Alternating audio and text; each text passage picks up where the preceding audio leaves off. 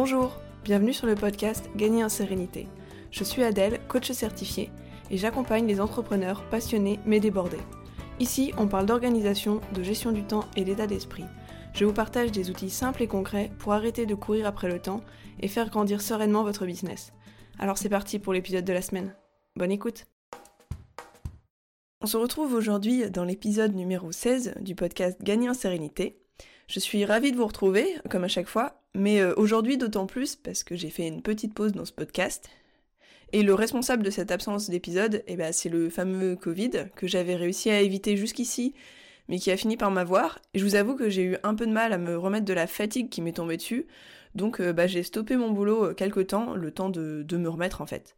Mais aujourd'hui, bah, ça va mieux, et donc je suis de retour, euh, même si, bon, ma voix, vous l'entendez peut-être, elle est un peu faible, et je parle du nez. Je vais vraiment faire mon maximum au montage pour que ce soit pas trop dérangeant, mais j'espère que vous serez indulgents là-dessus.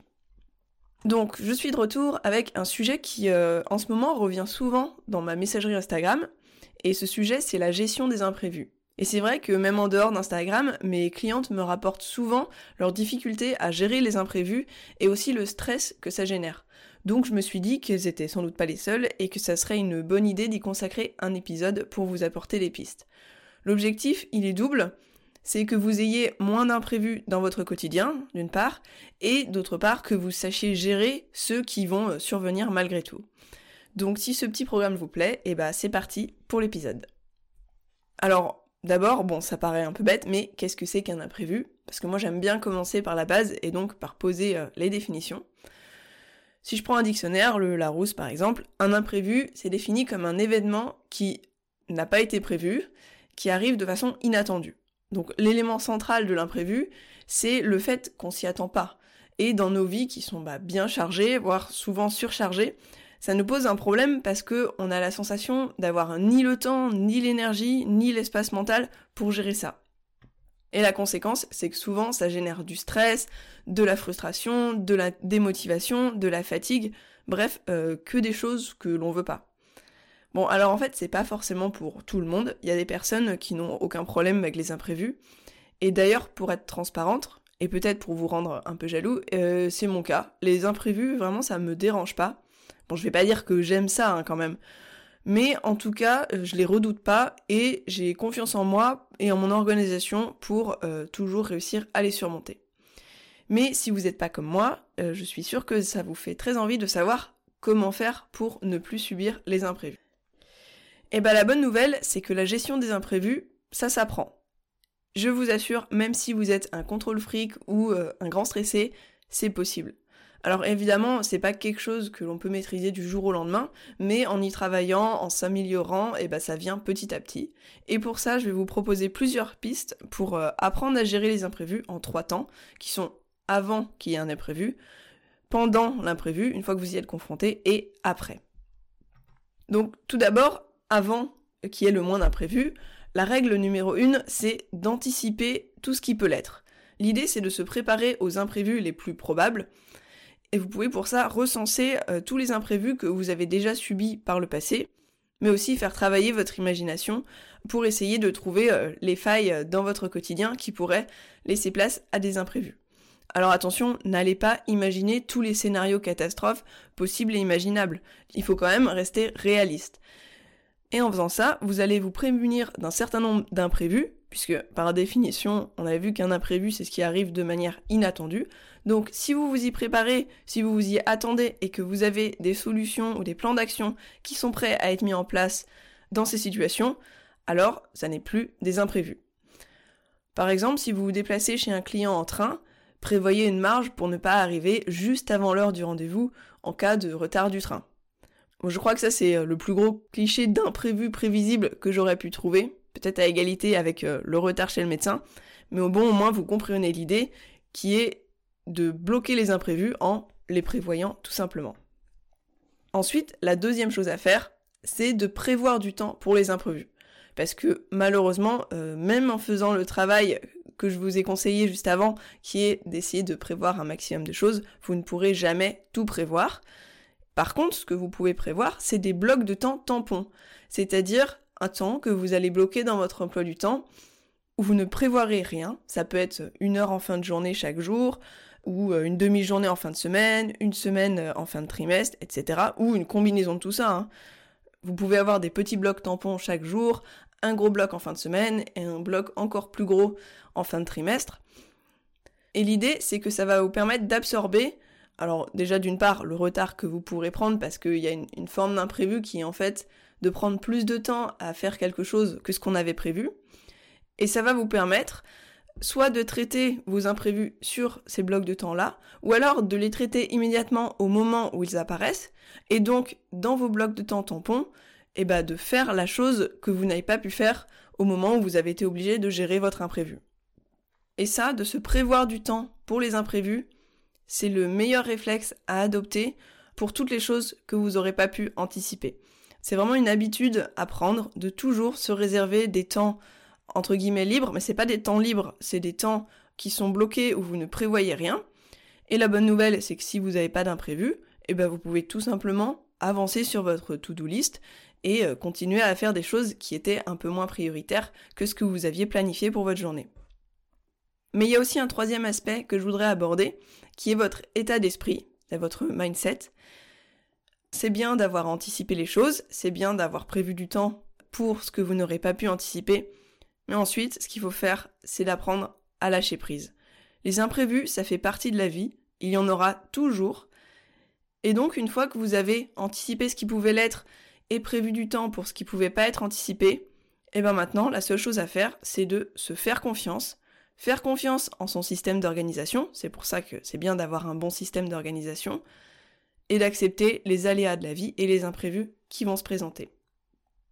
Et donc ça nous amène à la deuxième phase, qui est une fois qu'un imprévu est apparu. Donc on imagine que vous avez bien fait votre travail d'anticiper ce qui pouvait l'être, mais que là c'était quelque chose que vous ne pouviez pas anticiper, ou alors que vous auriez seulement anticipé euh, dans un scénario euh, absolument improbable, ce que je vous conseille pas de faire. Faut quand même, quand vous anticipez, rester dans des choses qui sont probables.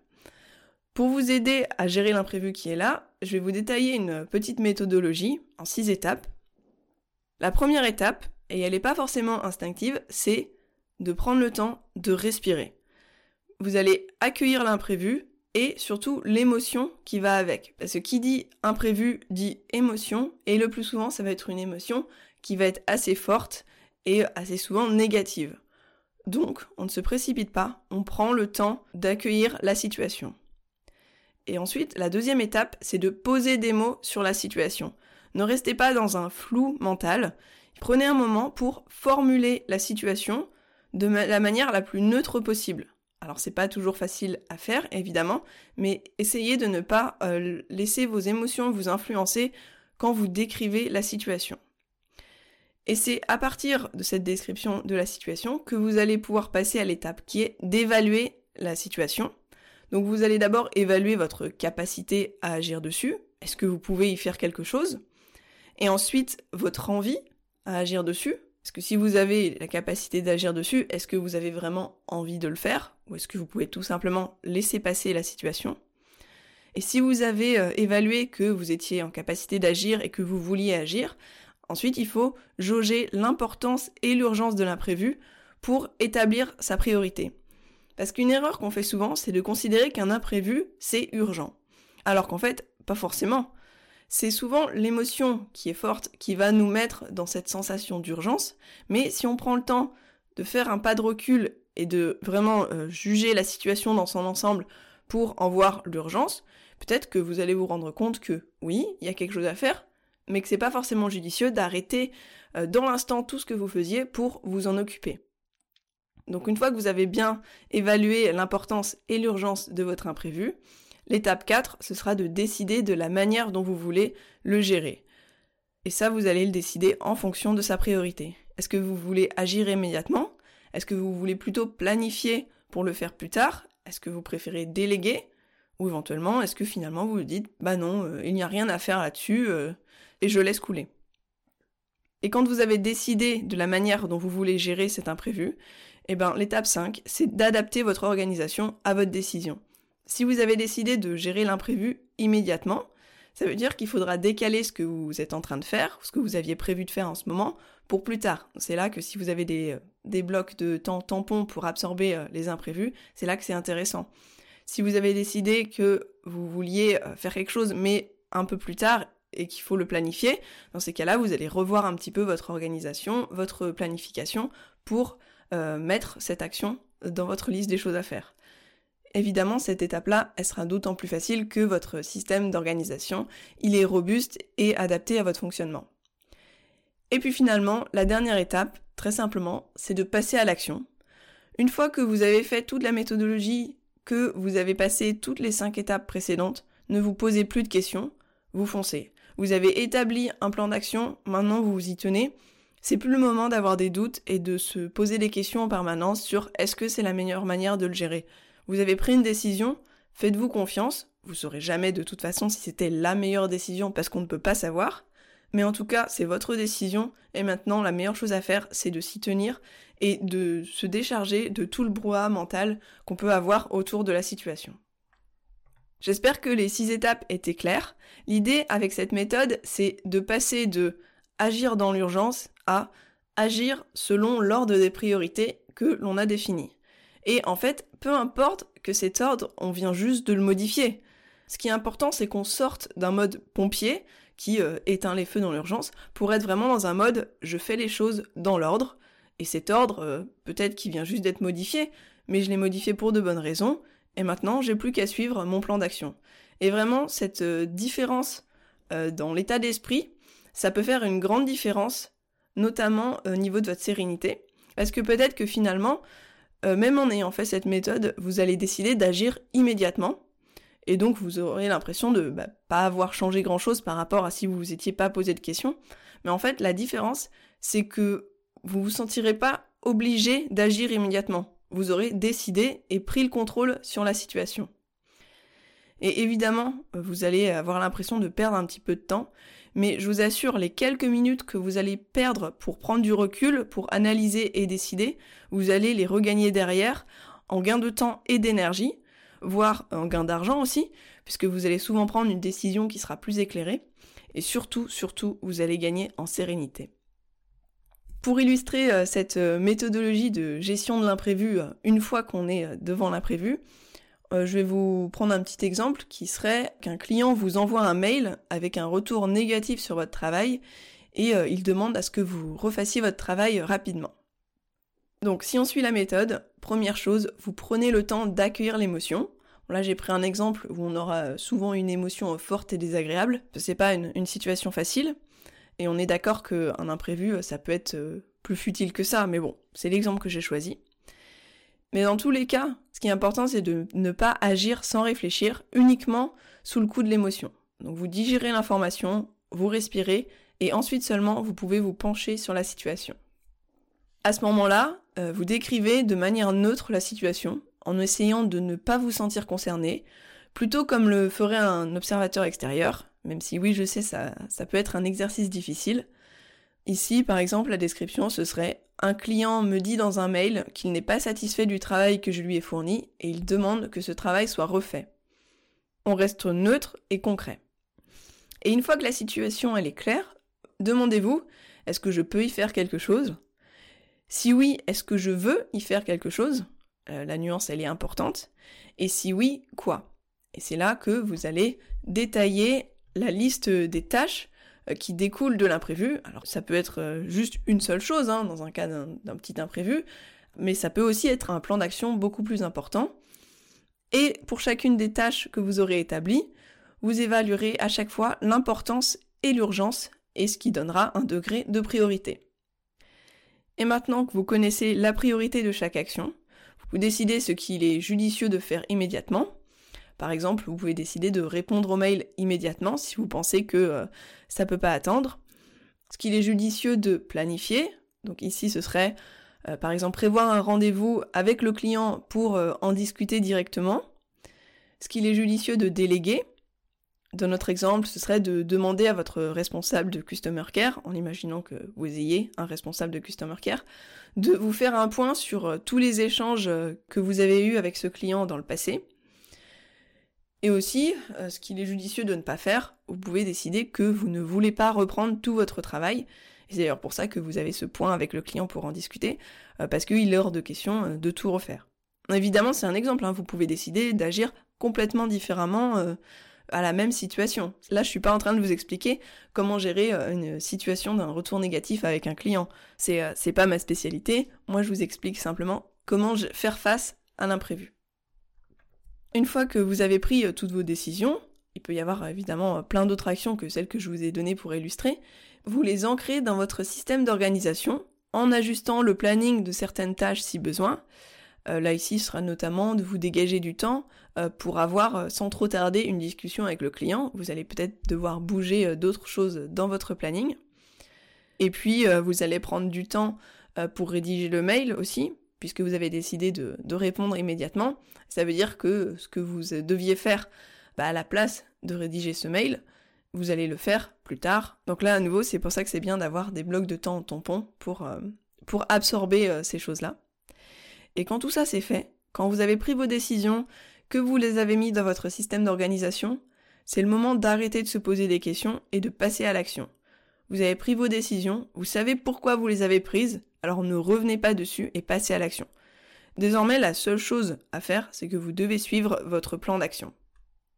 Alors oui, je sais bien, la méthode, elle paraît bien belle comme ça en théorie, mais dans la pratique, quand un imprévu nous tombe dessus, alors que très souvent on est déjà sous l'eau, euh, c'est tout de suite nettement plus compliqué. Alors, je vous rassure, ça vient avec le temps. La clé, euh, c'est de pratiquer, c'est d'essayer. Vous n'allez pas devenir un maître de la gestion des imprévus euh, comme ça du jour au lendemain, mais ça va venir petit à petit. Et pour vous aider, j'ai quand même quelques conseils euh, supplémentaires euh, à vous donner. Déjà, quand je vous dis de respirer, ça peut prendre des formes assez différentes selon l'ampleur de l'imprévu et aussi selon vous.